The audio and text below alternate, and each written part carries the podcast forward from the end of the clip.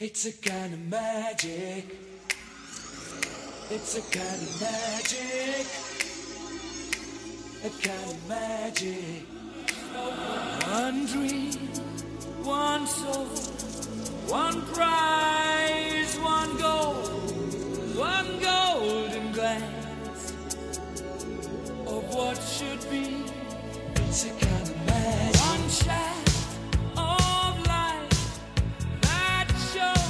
Buenos días, buenas tardes o buenas noches. Bienvenidos sean todos a la décima transmisión de la radio del Merodeador, el podcast argentino sobre Harry Potter.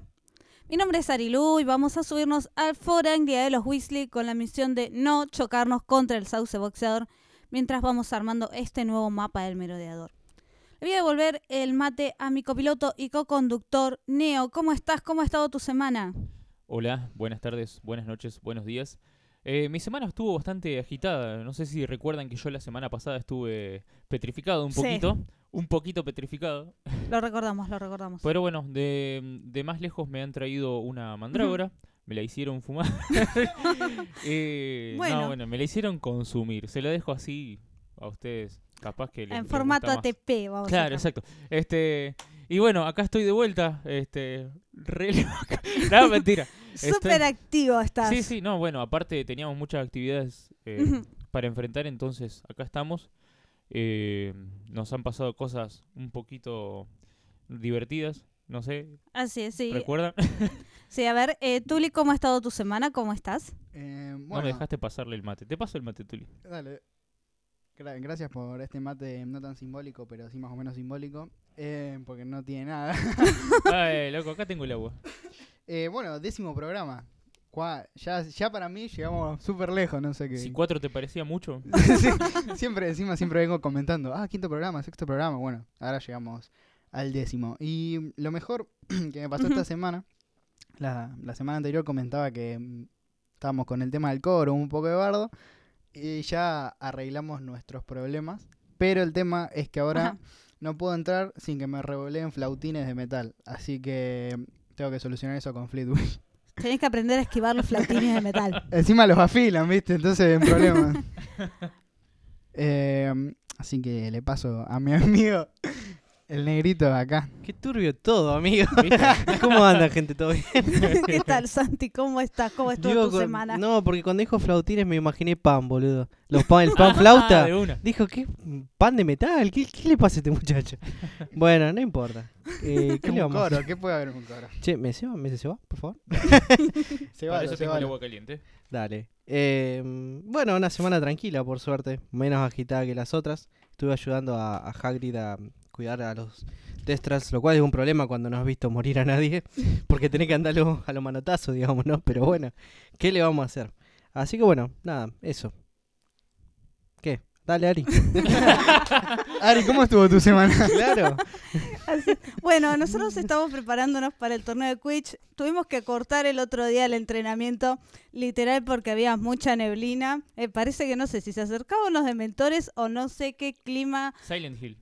Silent Hill también, era como que no sabía en qué universo estaba. Si Sí. estaba que me atacaban los dementores en Silent Hill. No, no sabía bien. Era como que faltaba a Tully con su hechizo favorito por ahí por las dudas para despejar todo y poder seguir entrenando. Así que bueno. Flojo el sistema de seguridad ahí. ¿Qué pasó, Sí, sí, sí. Y bueno, es que estaba cuidándome los flautines. Bueno, llegamos a los 10 programas. ¿Quién- Llegamos a los diría? 10 ¿Qué programas. significa eso, negro? ¿Quién diría, no? Perdón, Santi. Bueno, ponele. Bueno, em, tenemos música especial para esto. Sí, por favor, venga el líquido. Vamos todos.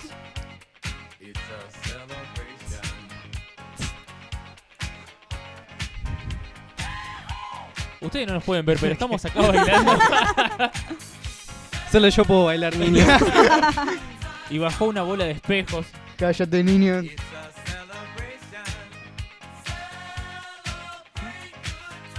Y ahí, ¡Qué entró Pablo, y ahí entró Pablo bailando. Así es. Estamos revoleando el mate. Le subió un parlante ahí. Los parlantes de la vereda. La verdad que, chicos, felicitaciones que hemos llegado hasta acá. Sí. No sé por qué esa costumbre de, eh, celebrar los números redondos. Sí, Pero bueno, Porque Yo, quiero celebrar el 15, Es lo ¿eh? mismo que nos pasaba con los Claro, tenemos que celebrar los 15, después los 18, después los 21. los- para los 15 hacemos fiestita. Vos- Ah, lo, lo lle- podemos- Llegaremos a la cotización del dólar, vos decís.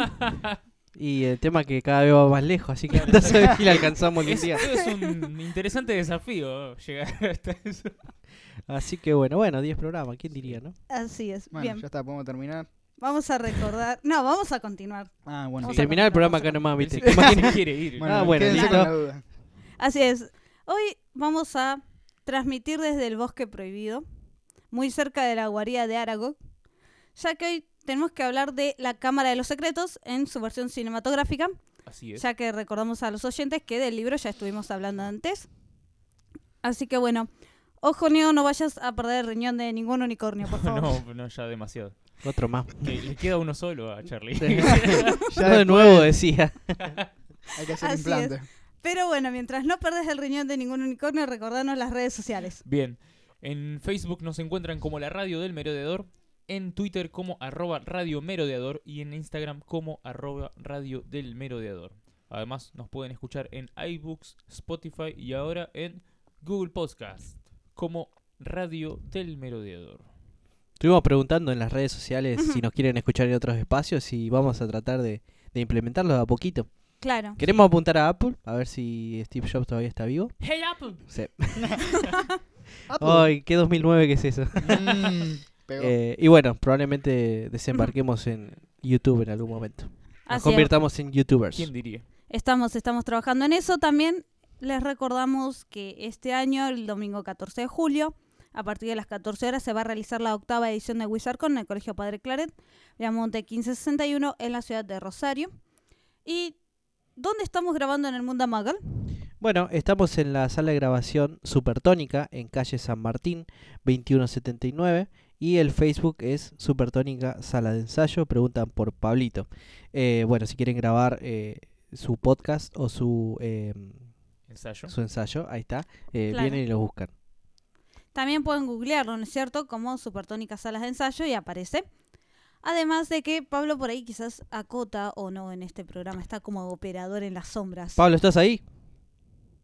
Está durmiendo. No está. Se re durmió. Así que bueno, entonces Voy a buscar el vamos chat. No, no, para- acá estoy, acá estoy. Esa. Esa, ahí. bienvenido Pablito. Hola, ¿cómo andan? Todo bien. Ahí, ahí te hacemos llegar el mate. Yo lo escucho Eh, re es nuestro director ahora, ¿viste? Claro. Se la Bien. de su conciencia. Ahora vamos a llevarle el mate mientras pasamos a qué novedades hay en el mundo esta semana, en el mundo mágico. Dumbledore y Potter reivindicados. ¿Renunciará el ministro? Nuevo residente de Azkaban. Umbridge suspendida. Investigación pendiente. El que no debe ser nombrado regresa. Director de Hogwarts restituido.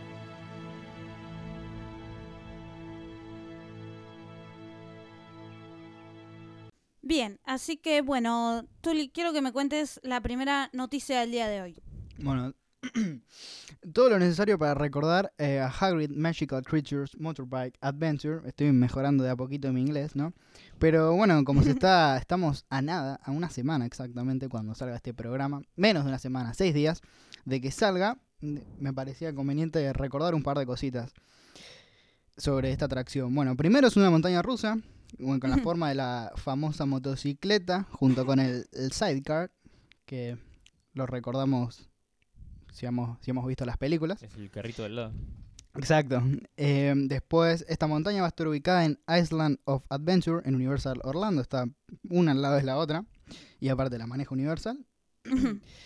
Tercero, un animatrónico nos acompañará durante el viaje, eh, imitando al Hagrid de Robert Coltrane, que este eh, incluso escribió y grabó algunas líneas de guion para, para el personaje. Cuarto, diferentes criaturas participarán del viaje, y estas son el esquegruto de cola explosiva, tenemos los centauros, el lazo del diablo, duendecillos de Cornualles, o Cornels, ah, ¿te gustó? Y Fluffy. Y bueno, recordemos que se va a abrir el 13 de junio, es decir, el jueves que viene, cuando, para cuando este programa salga. Así que eh, Si nos podemos pagar unos pasajes e ir un rato, estaría, estaría lindo. Sí, Si- tendríamos que pegar con alguna agencia, sí, sí. Claro, Tenemos que claro. pegar canje con alguna agencia. O vender un riñón de unicornio. ¿Otro más? Ah, ya sabemos por qué se perdió el original. No, te no descubrimos. No. Le, te quitamos la máscara como en Scooby-Doo. Y abajo había un chabón. Bueno, más cercano acá en Argentina, es- les comento, como había dicho en la presentación, que este domingo 9 de junio se realizará la Copa Ombú en el Club Daom en Avenida Varela 1802 en Capital Federal, a partir de las 9 horas.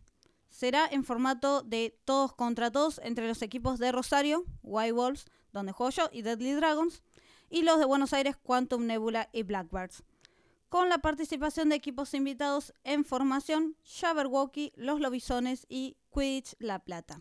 Apa, el Jabberwocky. Todo lo que venga de La Plata es bueno, así que eh, yo pruebo esto. ¿Qué? Sí, sí, está en formación. Los voy a conocer este domingo. Perdón la Gimnasia y duda. esgrima también.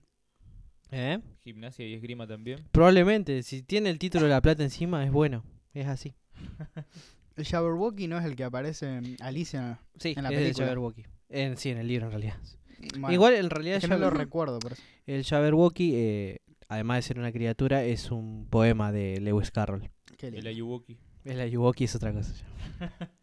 Bien, Ya hablamos en un programa sobre eso. sí. Bien, bien, continuamos. WizardCon.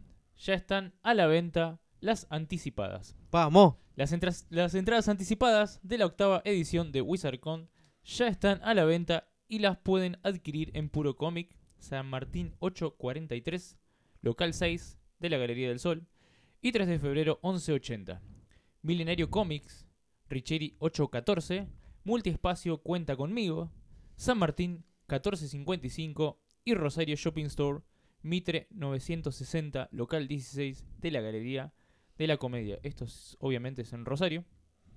Como dijimos en el episodio anterior, en el que yo no estaba, hay siete modelos. eh, Harry, Ron, Hermione, Snape, Neville, Narcisa y los gemelos Weasley. Es una noticia muy importante de ámbito local. Estamos esperando todos. Sí, sí, cuando vas con esa entrada, eh, la de los gemelos Weasley, te cortan a uno apenas entras. Ay, no, qué triste. Qué malo que sos. y el otro se pone, se pone triste. El que Y al otro le falta una oreja. Ay, no. Sí, pobre. Qué forma de lastimar a George en No esa me haga- no película. me hagan eso. No, ¿por qué no? Aguante el humor negro. bueno, eh, vamos a hacer una nueva edición de esta sección que tanto eh, apreciamos. ¿Dónde en el mundo está Tom Felton? Ah, Ya que, ya que estás acá, lo podría hacer en vivo, ¿no? Eh, si que no quieren, sea, que no sea hacelo, grabado. A ver, no tengo la, la voz muy en caliente, pero dale. ¿Dónde en el mundo está Tom Felton? Eh, salió mejor ahora. Así es. Bien, ¿dónde, ¿dónde estaba? Bueno, estuvo haciendo transmisiones en vivo durante esta última semana. Ese muchacho no trabaja de 8 a 9, ¿no? no, no. Gancho. ¿Para qué? Se ve que te escuchó tus comentarios, Santi, porque en la primera transmisión del día 2 de junio estuvo más o menos eh, con una camisa blanca, mucho más formal, más peinado, eh, y con la guitarra esta que tiene como un collage de, de manchas. Estuvo tocando un poquito. ¿Cuántas guitarras vamos ya? No, esta es repetida, no es nueva. Ah, entonces Hoy- vamos dos o tres. Dos o tres, me parece. Calculamos tres. Bien, Tres. vamos Tres, a ir pero- Tres más todas las que no muestra y se va a comprar. Vamos a ir descubriéndole a poco. Claro. Sí, sí. Así es. Bien, y también estuvo hace re poquito, estuvo el día martes, tocando con esta guitarra que a mí me gusta más, que tiene una i, como una isla pintada con palmeras, que tiene el sol, el mar. Ahí estaba bien hippie. buenísimo. No, ahí ya estaba, bueno, con un busito azul, pero tuvo en cuenta los comentarios de Santi. ¿Qué se las quitaste? Sí, la- le dije que se ponga pelo en la, en la entrada. Ah, Que se compre un par de extensiones. Claro, dijo que estaba vestido como un jubilado. Eh, Harry Cover y le paso el número y... ya, ya vas a llegar a esa edad. Nada, pasa que él es rubio. Los, los rubios por genética les pasa eso. Sí, O- no, o sea, yo que soy morochito por genética, no. Ninguno de mis familiares es pelado, estoy tocando madera, ¿no? Qué suerte. Eh, ninguno es pelado, así que. eh, no- sería muy raro, a menos que yo sea hijo del sodero o algo de eso. Sería bueno, muy raro que yo me quede pelado, digamos.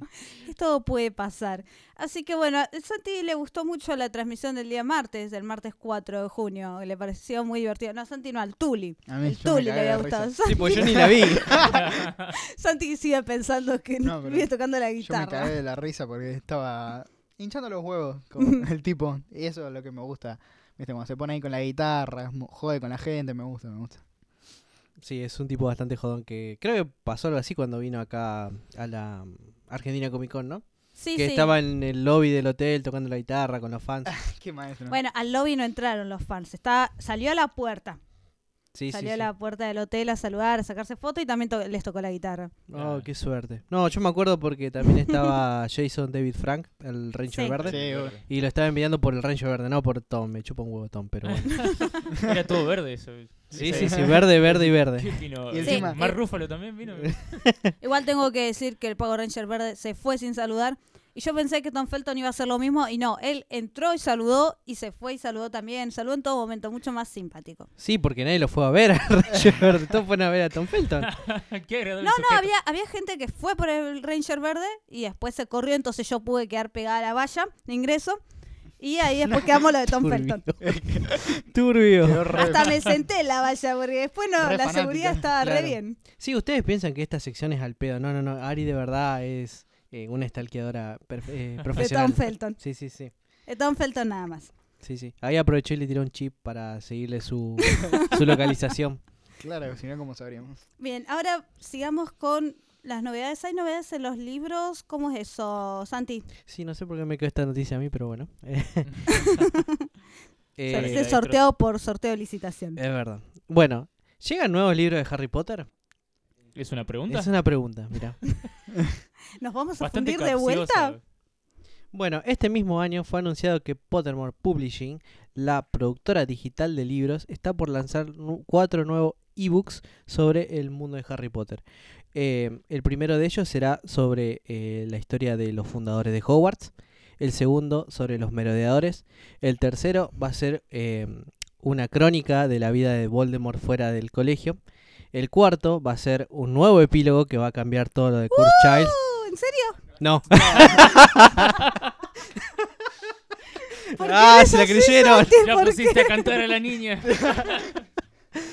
Ay, qué lindo. ¿Por Quiero ver la cara de nuestros fans. Sáquense una foto con la cara que pusieron cuando, eh, cuando escucharon esto y súbanlo a las historias. Etiquétennos. Sí, por favor. Bien, ahora, ¿cuáles son los cuatro nuevos ebooks? Bueno, ahora De en serio. Bueno, eh, con el nombre Harry Potter A Journey Through, plantea expandir lo conocido sobre las diferentes clases a las que asiste el joven mago. Ya se ha estado hablando de que en realidad los audiolibros son simplemente una adaptación de un audiolibro anterior llamado Harry Potter A History of Magic, hecho que la página de Pottermore afirma. Los diferentes ebooks que van a salir son Adivinación y Astronomía, Encantamientos y Defensa contra las Artes Oscuras, Pociones y Herbología y Cuidado de Criaturas Mágicas. Los libros te llevarán a aprender una vez más sobre el tradicional folclore y la magia propia de las historias de Harry Potter, acompañada de algunos dibujos de la mano del artista Rohan Daniel Eason. Eh, los primeros dos, el de Encantamientos y Defensa contra las Artes Oscuras y el de Pociones y Herbología, serán lanzados el próximo 27 de junio y los restantes serán anunciados más adelante. Eh, algunos datos que tenemos serán, costarán alrededor de 2 libras, serán lanzados solamente en cuatro idiomas, inglés, francés, italiano y alemán, y podrán ser adquiridos en Amazon UK y Amazon. Se pusieron la gorra con Sí, los sí, sí. idiomas. Me encanta cómo todos los hispanohablantes quedamos completamente afuera de los audiolibros. Y nuestro contraataque será piratear todo Y traducir. y traducirlo Exacto. claramente. Eh, Bueno. Me acabo de dar cuenta que, bueno, Harry Potter The History of Magic es un libro que precisamente compré el año pasado. Ah, está bueno. Es, es enorme. Sí, Eh, me imaginé. Tanto que no todavía no lo terminé de leer, pero está muy bueno, tiene muy buenas ilustraciones. Eh, sí, bueno, eh, aclarar. Recomiendo comprarlo en papel. Ah, sí, obviamente. Todo siempre en papel Toda es la mejor. vida. Sí, sí, sí. Eh, bueno, aclarar eso, digamos, que eh, mucha gente saltó con esto de que, ah, bueno, van a salir nuevos libros de Harry Potter y nosotros estamos boludeando un poco con eso. Pero bueno, la idea es que no son libros de la saga, sino que es- están basados en, un, eh, en una muestra que se hizo en la biblioteca de- del Reino Unido, la Biblioteca Nacional de Londres, que recolectaba las bases reales de las sagas de Harry Potter. O sea, a través de la historia, de dónde va sacando, de dónde se va inspirando JK. eh, Claro. de los elementos del folclore, como dice la noticia, para eh, hacer su saga, ¿no? Así que bueno, no es nada sobre el universo de Harry Potter en sí, sino que es una recopilación histórica de los elementos que JK usa. Claro. Así que bueno, igual está en audiolibro, recordamos. Sí, sí, sí.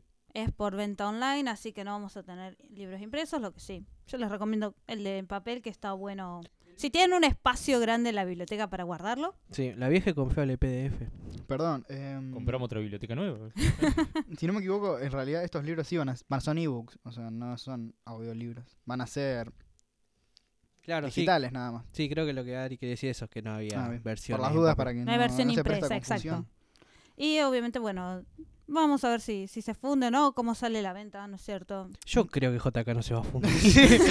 ¿Se creen que no se va a fundir este no, no, planeta? no, yo digo si los fans nos fundimos para comprarlos o no.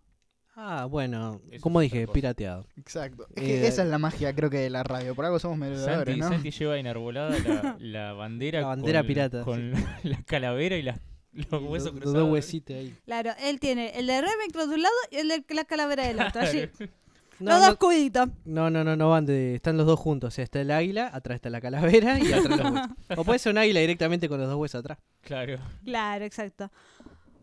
Bien, entonces estas han sido las novedades. Vamos ahora a ir al break musical porque recordemos las redes sociales donde pueden elegir qué canción vamos a poner todas Bueno. las semanas. La canción eh, la pueden elegir eh, a través de Instagram, todos- a través de la historia que tiramos normalmente los lunes.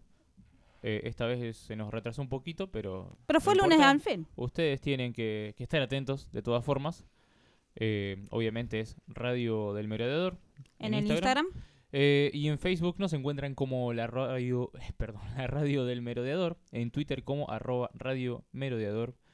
Como ya dije en Instagram, arroba radio del merodeador. Y en iBooks y en Spotify. Y además también en Google Podcast como radio del merodeador. Así es. Y esta es la canción que quedó elegida para esta semana. La yuta. La radio del merodeador, donde la magia te encuentra.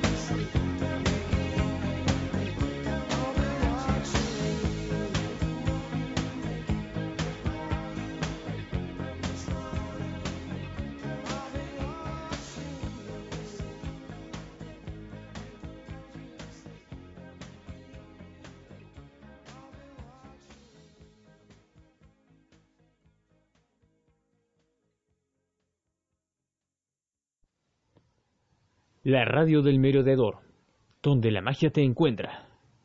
Bien, estamos de regreso en la radio del merodeador. Como anticipamos, vamos a hablar sobre la película de La Cámara Secreta o La Cámara de los Secretos. Ya habíamos tenido este debate. Pero bueno, es una película del año 2002, dirigida por Chris Columbus. Fue escrita por Steve Kloves y producida por David Heyman. Se estrenó el 15 de noviembre de 2002 en Reino Unido y Estados Unidos. La película fue un gran éxito de taquilla recaudando 79 millones de dólares a nivel mundial y ocupa el puesto número 38 en la lista de películas con mayor recaudación de la historia. Y el número 7 dentro de las de Harry Potter. Cuando Fue- son ocho. o sea, si son la Quedó séptima de penúltima. ocho, claro. Fue nominada a tres premios BAFTA en 2003, de los cuales ganó ninguno. Ay, pobrecito. Ya les voy a contar sobre eso. Ah, ¿sí? Sí, Vamos a entrar en más detalles. Ah, quiero hacer un comentario. El puesto número 38 de la lista de películas con mayor recaudación. Eh, ¿Sigue siendo Avatar la primera todavía? Eh, Por ahora sí. Sí, Y Endgame. está ahí. Endgame Está, creo está que a 100 mil o a 100 millones, le no me está soplando la nuca. Le está respirando la nuca. Así que bueno. Y el elenco sigue siendo eh, básicamente el mismo. No ha habido muchos cambios. Pero se suma mucha, mucha gente. Muchos personajes. El primero es la voz de Toby Jones, que es eh, Arnim Sola en el universo Marvel. cinematográfico de Marvel. con la voz de Dobby. Después Mark Williams, el señor Weasley, que ese, además es el chabón que se roba a los dálmatas en- en junto, a Doctor House. junto al Junto Doctor a House. Doctor House. Por si no Eh, vieron el meme. Sí, sí. Jason Isaacs, que es eh, Lucius Malfoy. Y el Capitán Garfio de mm, Hook. No. Así. No me acuerdo. en No la he Peter visto. Pan, Peter Pan. Es el malo del Patriota, ¿no? También. No vi el Patriota. bueno, Eh, bueno, Kenneth Bragat, Gilderoy Lockhart, que es el director de la primera película de Thor. Eh, Shirley, Shirley Henderson, que no sé quién es. Martin La Llorona, no sé. No la vi nunca yo en ningún otro lado. no, no la vi llorar en otro lado. No la vi llorar. no la vimos muerta y fantasmeando por ahí. Eh, Christian Coulson, que es el joven Tom Riddle. Y Sí. Robert Hardy, que será a partir de ahora Cornelius Fudge, El ministro de la magia. el ministro de la magia.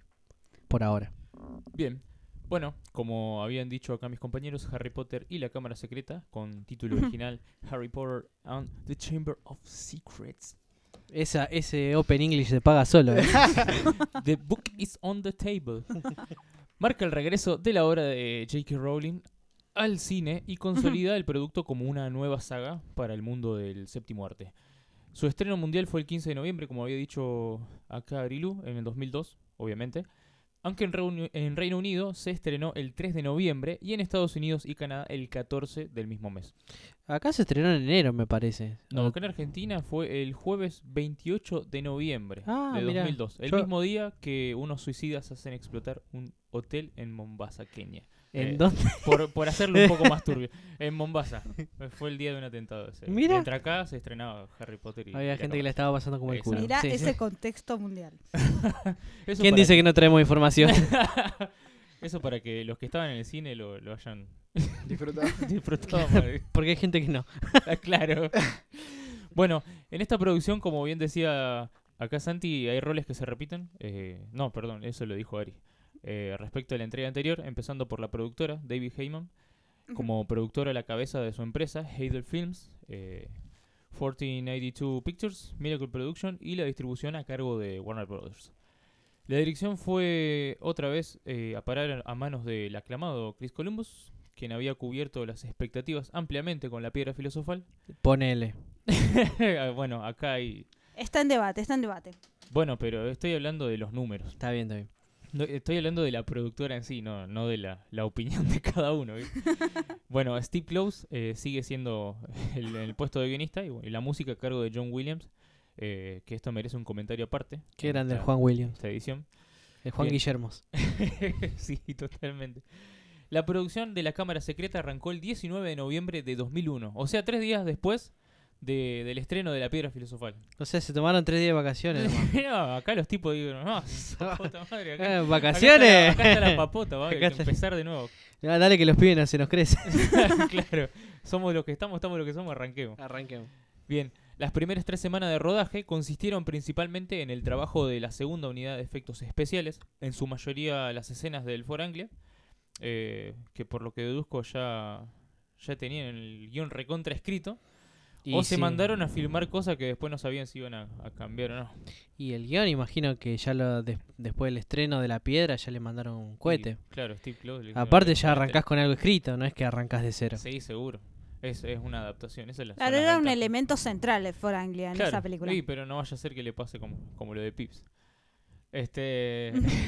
Buen punto, buen punto. Claro. sí. Quedamos Sí, recalculando también, acá. También, también, también.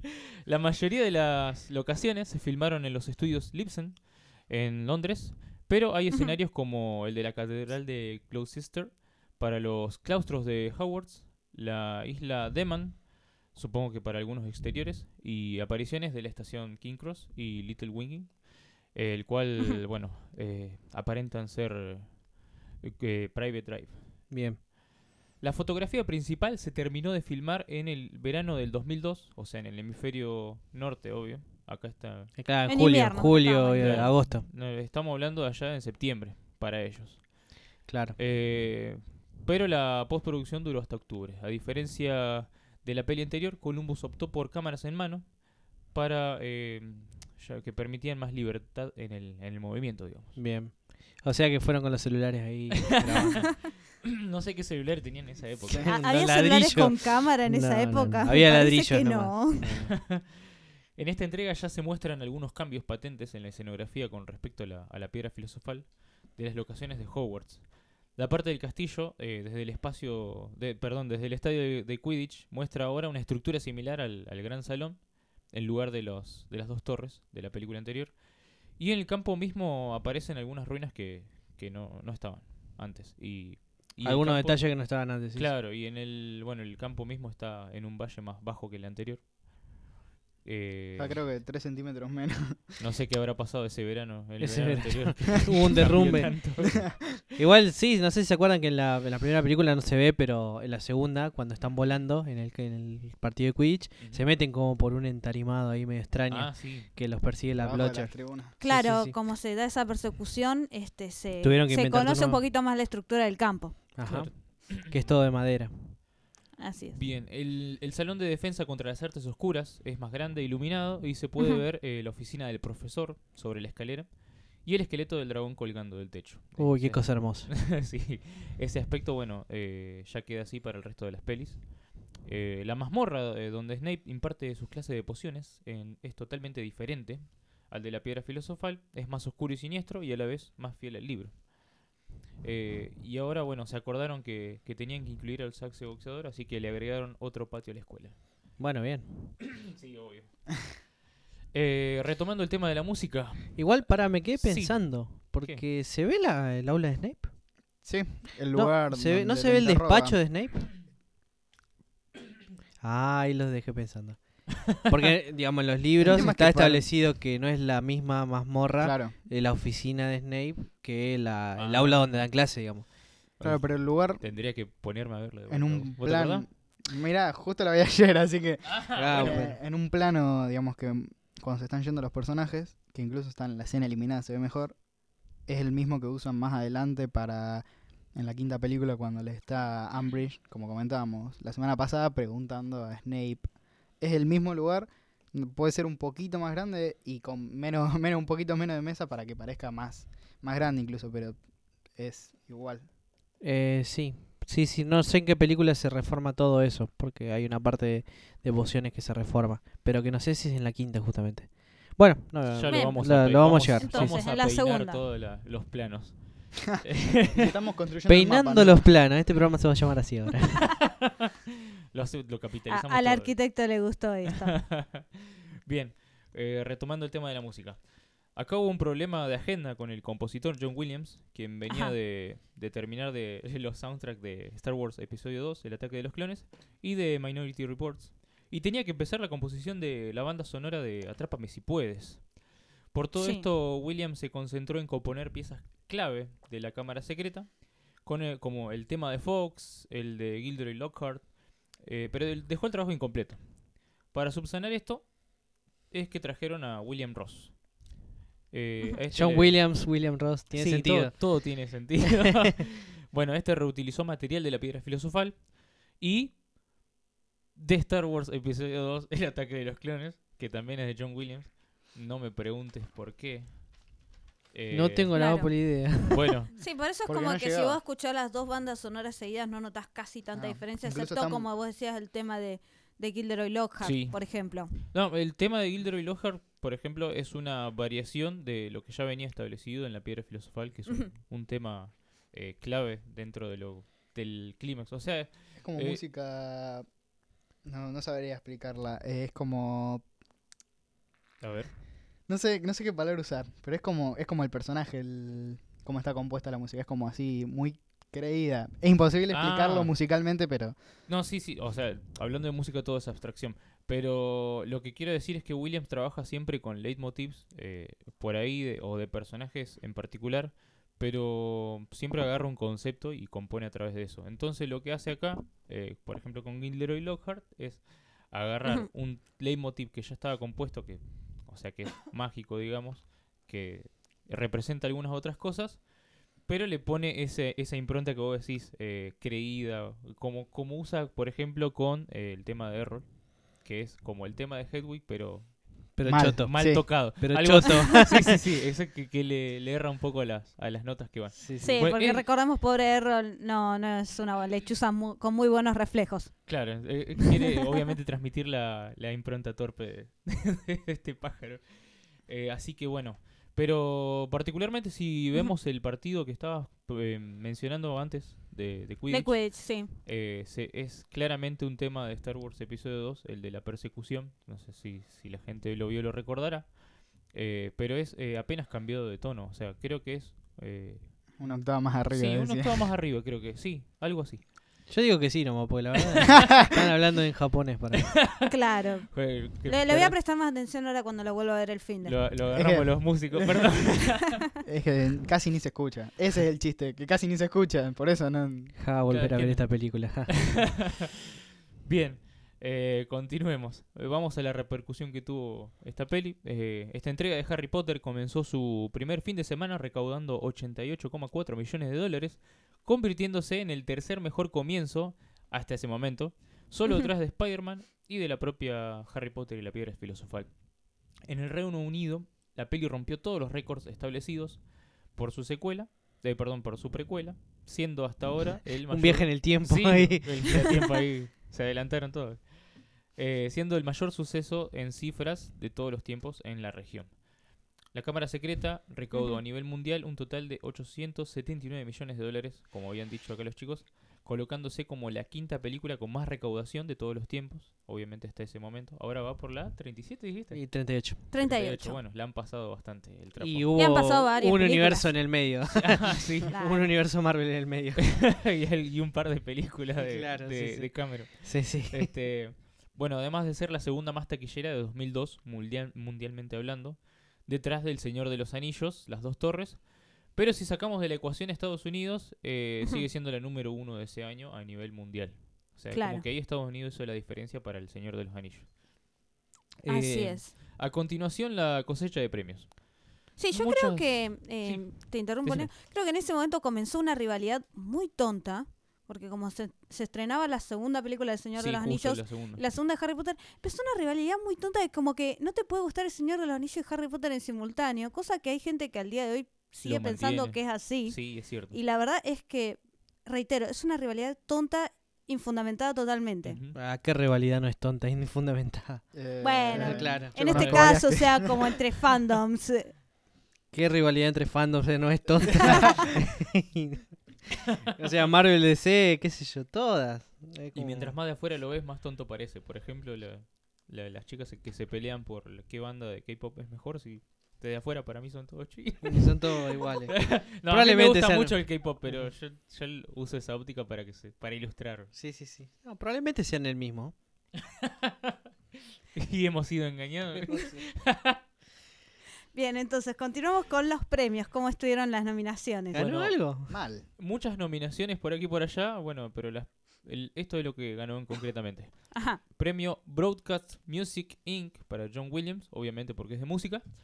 sí. Broadcast Film Critics Association Award, eh, mejor compositor, John Williams, punto para John Williams otra vez. Y eso que hizo casi nada, hizo poco y nada y se fue. Puso Ganó nombre por nomás. nombre. claro, Sí, ganó por- viste cuando échate, hazte la fama y échate Échate a dormir.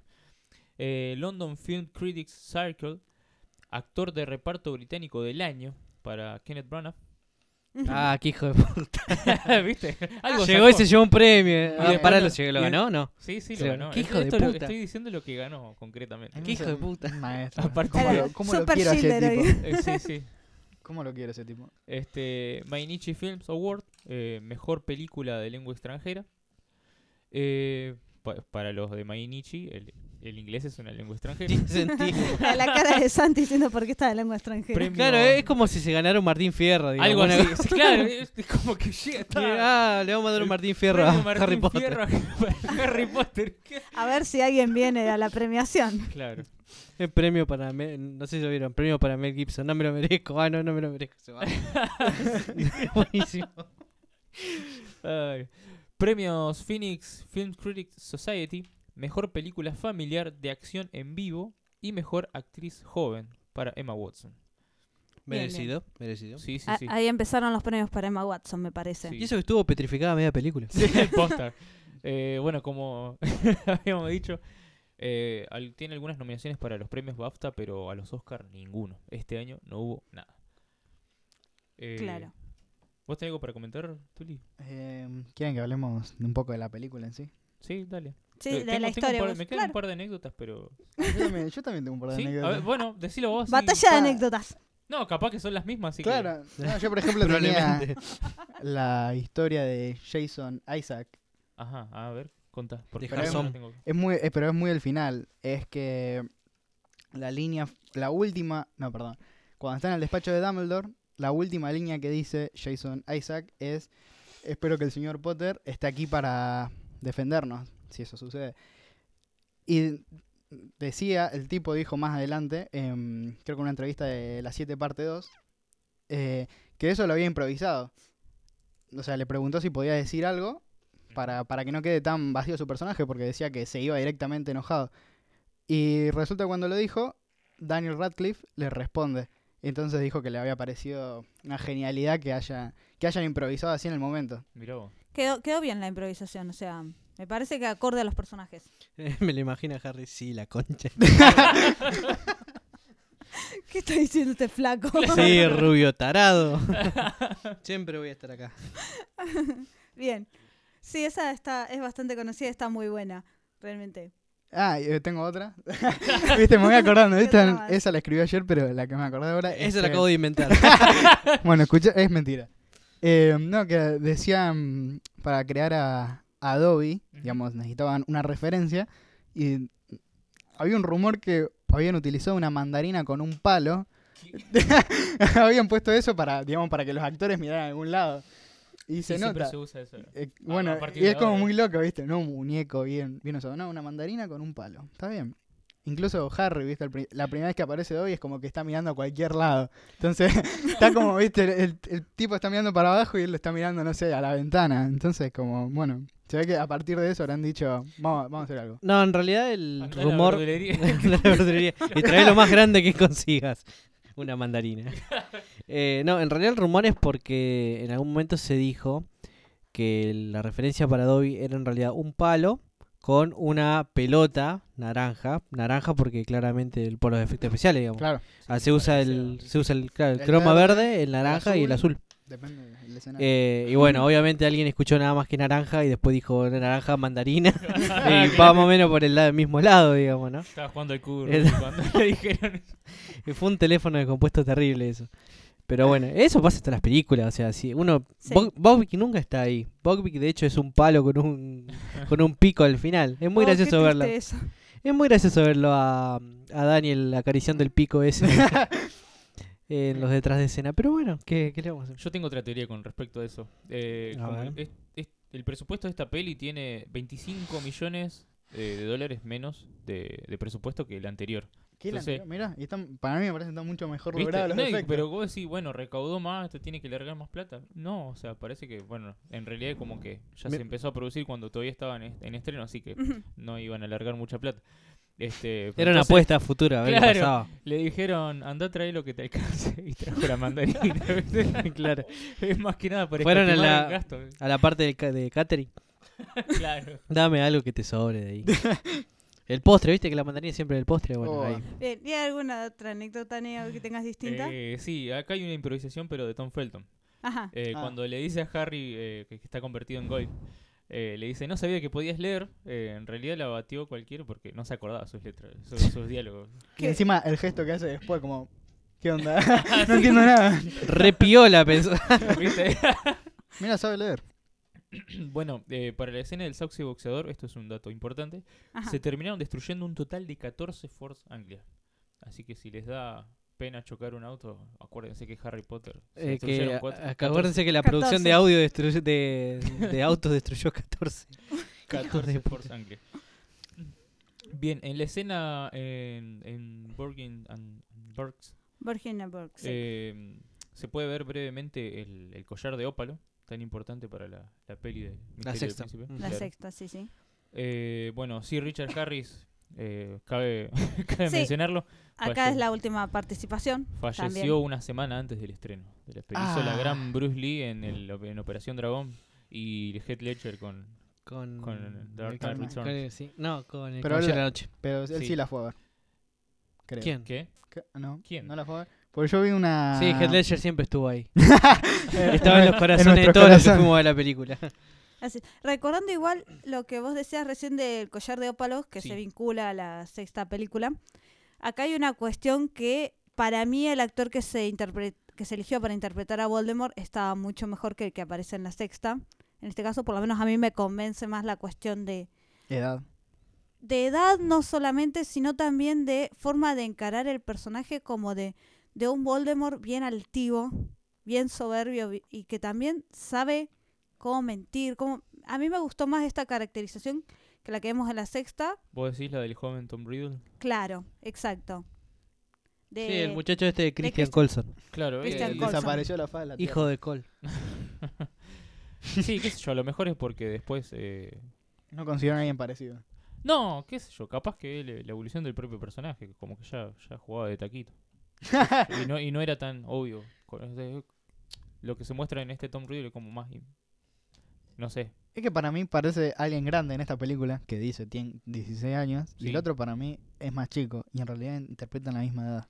Claro, es como que en medio realidad en ningún momento... ¿De qué están hablando? Pará. de- de la Del sexta misterio del película- príncipe con... Pero el misterio del príncipe. Ah, es verdad que parece joven. Me había olvidado. Uh, ya ya- la tenía to- re olvidada. Tomate matecito, despertate un cachito, sí, entonces. Yo estaba pensando Acá en el aparece pendejo por que primera aparece. vez eh, Tom Riddle, que a mí me parece está bien caracterizado, que está de acuerdo al Voldemort soberbio que después vemos, Claro. que es que lo vemos mentir, que lo vemos fingir, que lo vemos como, como un Voldemort joven en sí, y que incluso no descubrimos, a menos que hayamos leído el libro, que era Voldemort hasta que él lo explica, y lo explica con esa eh, al- altivez de... Altanería. nada, Sí, altanería, esa era la palabra. Con esa altanería de, de Voldemort en sí que no lo veo luego en la, en la sexta, que a mí me parece un terrible error de reparto cambiar eh, Pasa el que estaba actor, re y grande, que ¿cuánto incluso- tendría? sí. 27 años. no le daba... ya- eh, sí, pero la actriz tenía. de Martyr La Llorona Tiene 40, tenía bueno, 46. pero interpretó siempre el mismo personaje, por más que creciera Claro, dos pero- años con no se notaba. 46 años interpretaba a un adolescente de 16. Bueno, hay, hay personas que le da. Está Es bueno como para, que- para discutirlo así en un, en un programa el tema de, de Voldemort como, como figura central y la evolución. Sí, sí, podemos este, hacer un debate, incluso ahí yo diría también entre películas y libros, no solamente el personaje en sí, del libro, cómo es representado. Y bueno, en este programa, en esta película aparecen mucho los fantasmas, Sí, que también Bastante. demanda una cuestión de producción. De la Ah, B. Pero están mejor logrados. Para, para mí hay muchas cosas bien logradas. Creo que lo único que me sacó muchísimo, justo ayer que, que la estaba viendo, ¿viste? comento eso por las dudas, es cuando están en, dentro de la cámara secreta y, a- y aparece el Fénix. Se nota que está pero en otro planeta. O sea, está muy mal hecho al principio. Después usan un animatrónico, pero cuando aterriza es como que decís, wow, está del asco esto. pero es muy sutil, es como lo tenés que haber visto. Viste, ya, ya te Claro, da todo igual. Le faltó un par de capas de renderizado. Sí, Claro, sí. claro. Pero se nota como si lo hubieran puesto por encima. ¿no? Como el rey escorpión. Claro, exacto, más o menos. Ni hablar. Este, ahora que me hiciste acordar, eh, quería comentar el tema del Capaz, que ya lo dije. Ah, no, no lo, no lo pude haber dicho porque yo no estaba cuando hablamos del libro. Eh, el respecto. Ah, capaz que sí lo hablamos cuando Bueno. hablamos de, de los animales fantásticos. Ah, el pará, tema creo del que no. El, el No, color. no. me- ah, bueno. El, ah, no, hablamos del largo del basilisco, no del color. En el libro dice que es de un Ajá. verde brillante y acá lo pusieron como. Gris. Como negro. verde grisáceo. Sí, es como gris muy oscuro, casi negro. Y me parece a mí, o sea, más amenazante. A mí me da más miedo eso que pensar en una. Cosa Está muy bien. verde, Capaz que si es verde brillante, brillante. eh, te transmite más la, la venenosidad que tiene. La venenosidad. Sí, o más el verde brillante, más la Inventando asimilación palabras. al Slytherin. Sí, obvio. Recordemos que era el monstruo total- que deja a Salazar Slytherin dentro del castillo Total oculto. sentido, obvio. Pero me da más miedo el, el que se ve en la peli. A mí, o sea, si, si me llega a aparecer eso. Bueno, un detalle que no comentamos y que mucha gente pregunta, vamos a la sección de preguntas más eh, frecuentes, sí, eh, que es por qué Harry no se muere cuando el basilisco lo muerde, dado que más adelante sabemos que es un Horrocrux y que la única forma de destruir Horrocruxes, va, una de las formas, es con veneno de basilisco. Ah, mientras estoy hablando estoy cebando, así que si me cuelgo. Vos dale Eh, tranqui. Eh, bueno, ahí de- después JK eh, aclara que la mejor, la única forma es que sea destruido completamente. Como Harry no se muere, eh, Claro. digamos el, el portador del Horcrux tiene que ser destruido totalmente. Y como no- el veneno basilisco no lo mata, eh, no se destruye el Horcrux. Exacto. Ajá, ajá. Ah, bueno. no yo un, Lo preguntan todo el tiempo, es como, bueno, ¿por qué? Bueno, ya está, ya saben por qué. un comentario de color que no me parece menor. Esto hay que comentarlo sí o sí. ¿De qué ver. color? Para. Eh, verde, como el basilisco. Bien. Eh, que a mí personalmente, vamos a, vamos a los bifes. La película me gustó, me pareció incluso mejor que la Ah, primera. tenemos que hacer el promedio. Me pareció mejor que bastante chata por momentos. Es decir, Chris Columbus siempre apunta a un público, tengo que decirlo, medio infantil. Y Y es la idea, claro. Claro, es que la película era infantil. el tema es que es más oscura. Yo me acuerdo cuando, yo me acuerdo cuando la vi, tengo que tres años más o menos, te juro que era, me daba miedo. Sinceramente, Y, y bueno, Eh, No, pero Entonces tuve- está bien durante lograda. mucho tiempo Y tuve sí. mucho miedo. Después, más adelante, como que ya lo, natu- lo naturalicé, pero viéndola ahora, digamos, para más grande, es como, me gusta, es una película bien hecha, pero muy chata comparado con lo que hizo después más adelante Alfonso Cuarón, es decir, le dio vida a todo. Y acá es como pasa todo sin pena ni gloria, es como pasa nomás. Tien- tengo que representar los momentos. para mí es una decir- película... Lo, me- lo que quie- sí. Perdón, lo que quieres decir es que simplemente fue eh, como por dinámica del anterior. O diciendo, ya está todo armado y vamos a, a filmarlo y listo. Ya está todo seteado, decís. Claro, no, es no había que imaginar nada. o- a ver, por ejemplo. Eh, los momentos que aparece Dobby, eh, los momentos que aparece Dobby, la Ajá. madriguera, es como, deberían ser mucho más importantes. Es como los pasan considerando que más adelante hay un universo, es decir, siempre el tipo planteaba como esto de, no sé si se van a seguir haciendo películas y se nota eso, es como que, bueno, cumplo mi función acá, la película funciona y me lavo las manos y me voy. Ah, Claro, menos. igual ten en cuenta que cuando se está filmando esa película, creo que no está ni el cuarto libro. Claro. Entonces tampoco se sabía la profundidad del universo. Y por ahí puede ser que parezca más chata. A mí me parece que está bueno que hace una buena continuidad con la primera, que se mantiene, digamos, todo lo que es casi escenario, se mejora un poco, sí. se mantiene lo que es vestuario.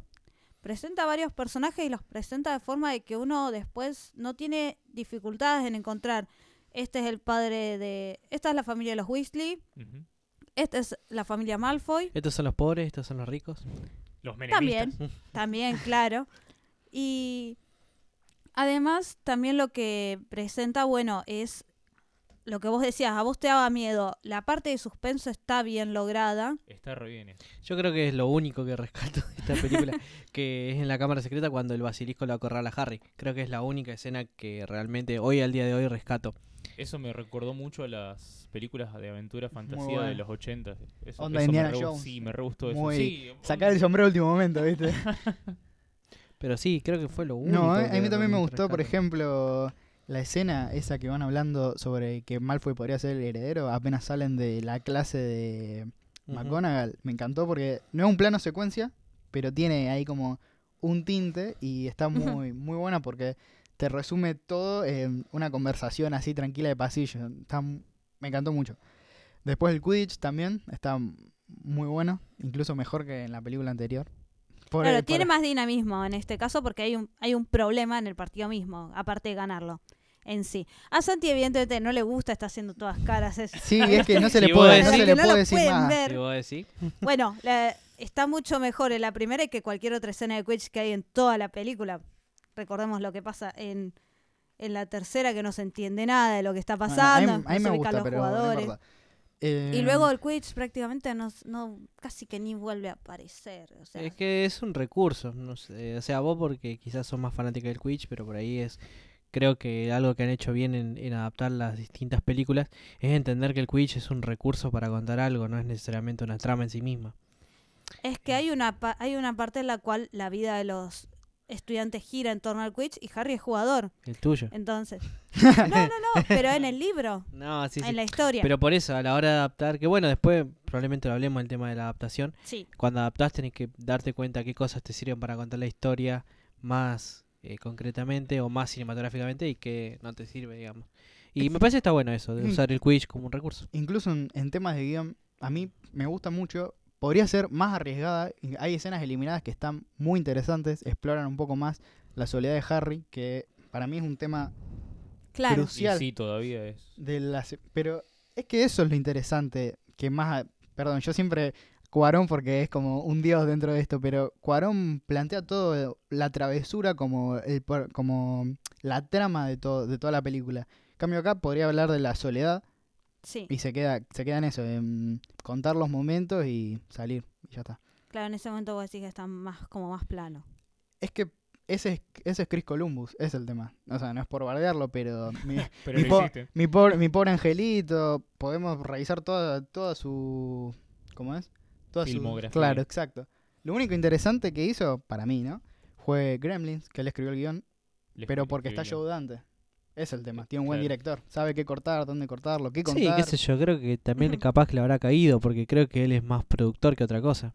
Sí, Entonces es como que si te cae algo y vos no sabes muy bien cómo hacerlo. Creo que lo hizo decentemente, pero no creo que lo hizo bien, qué sé yo. Para mí lo hizo bien. O sea, obviamente hay improntas que son mejores, que son más personales o tal vez más impactantes. Pero Mm. para mí está correcto en demasía. Para mí es me. Es entretenido, eso. No, ni entretenido. siquiera, porque yo hay parte que la veo y me aburro terriblemente. Excepto esa, en serio, yo lo, la vi el otro día para, para el Claro. podcast, la vi el, Ajá. creo que el sábado, el viernes el sábado la vi. Mira, ni siquiera me acuerdo cuando la vi, de lo olvidable. pero para mí es eso, tiene esa cualidad de ser olvidable. Creo que la única escena que de verdad me acuerdo mucho es esa, la de El basilisco. la del basilisco. Eh, pero después es como que para mí es muy, muy olvidable. Tiene buenas actuaciones, obvio, no lo, no lo voy a negar, pero eso, eh, para mí es me. Bien, entonces, para vos, tu puntaje de la película, para ya ir redondeando, Eh, bueno, yo Para le puse un 5. ¿Quiere primero eh, repasar que, cuáles son los, los puntajes que tienen las diferentes... Bueno, dale. dale, sí, sí, vamos primero. Vamos por la gente que sabe y después Claro. nosotros. Primero, lo- los portales más importantes de cine. Eh, Sensa Cine le da 4,2 sobre 5. Es bastante alto. Film Affinity 6,5 sobre 10. Siempre estoy con Film Affinity. Yo estoy. O sea, mi, mi apreciación personal es más o menos el promedio de la, de la gente que, Ujú. Vos no estás en esa página. ¿Cómo? Vos no estás en esa página. Eh, ¿como trabajando? No. Ah, no, ni a gancho. Ojalá. Ahora Neo trabaja para nosotros. Rotten Tomatoes eh, tiene 82%. Metacritic 63% y IMDB 7,4 sobre 10. Ahora vamos a los nuestros. Bien, Bueno, Santi dijo entonces. Eh, yo le puse un 5, porque para mí eso es un me. No es mala, porque he visto películas que son muy malas, Ajá. pero esta directamente es olvidable. Bien, pero tampoco bueno. es buena. Se clava en el medio. Bien. Tuli, yo le puse, creo que igual que el anterior, un 8 me parece. O sea, está a la misma altura. Sí. En realidad para mí, para, eh, sí. para mí incluso en realidad es mejor, pero bueno, como el anterior había planteado otras cosas y demás, está ahí. claro, 8 entonces había puesto. sí. ¿Encontró el baño? Sí. Em, sí. ¿Neo? Yo le puse un 6,2. Eh, creo que el anterior le había puesto 6,5. Tendríamos que haberlo tenido 6,2? anotado. Así Porque, y por los decimales, guachín. O sea, es lo que hace la diferencia entre, entre más cerca del 7 o más cerca del 6. Ujú. Este, me parece Cuando que sos más- profesor te das cuenta. Claro, Claro. obvio. eh, está más cerca del 6 para mí. Está un poquito por debajo del anterior.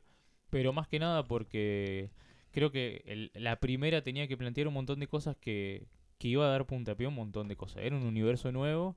Y este como que ya estaba más relajada y tal vez eso. de simplemente no, Sí, sí, porque la no primera, tiene eh, mismo empuje. que era lo que decíamos, tiene una media hora, eh, eh, la primera media hora que es una, pero no se siente que es eh, fuerte presentando cosas. Claro. Y acá es como que, ah, Va, paja. va, va, vas a momentos, Sí, sí, va, sí. va- va hacia los No. Es una, es una paja esta película, ¿eh? Como, oh, bueno, hacela así nomás.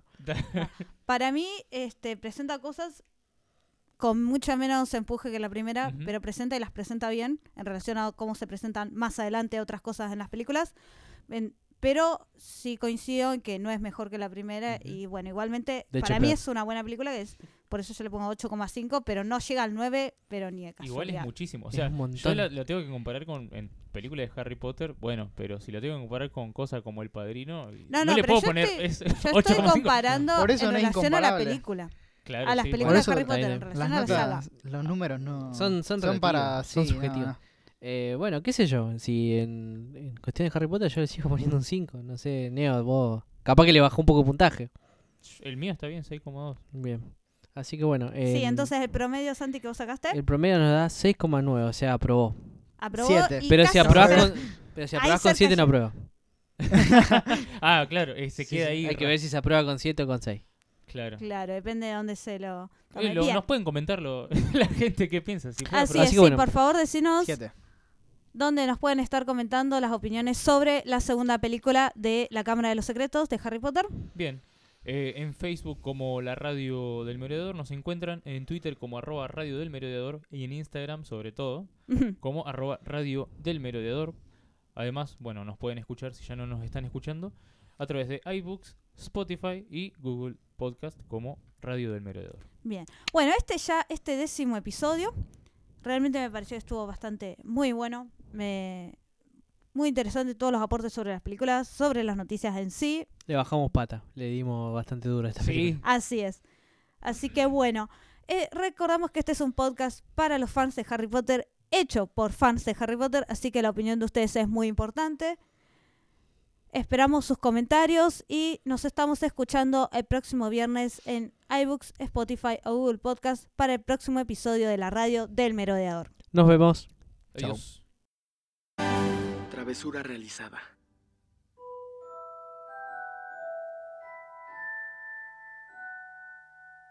Nox.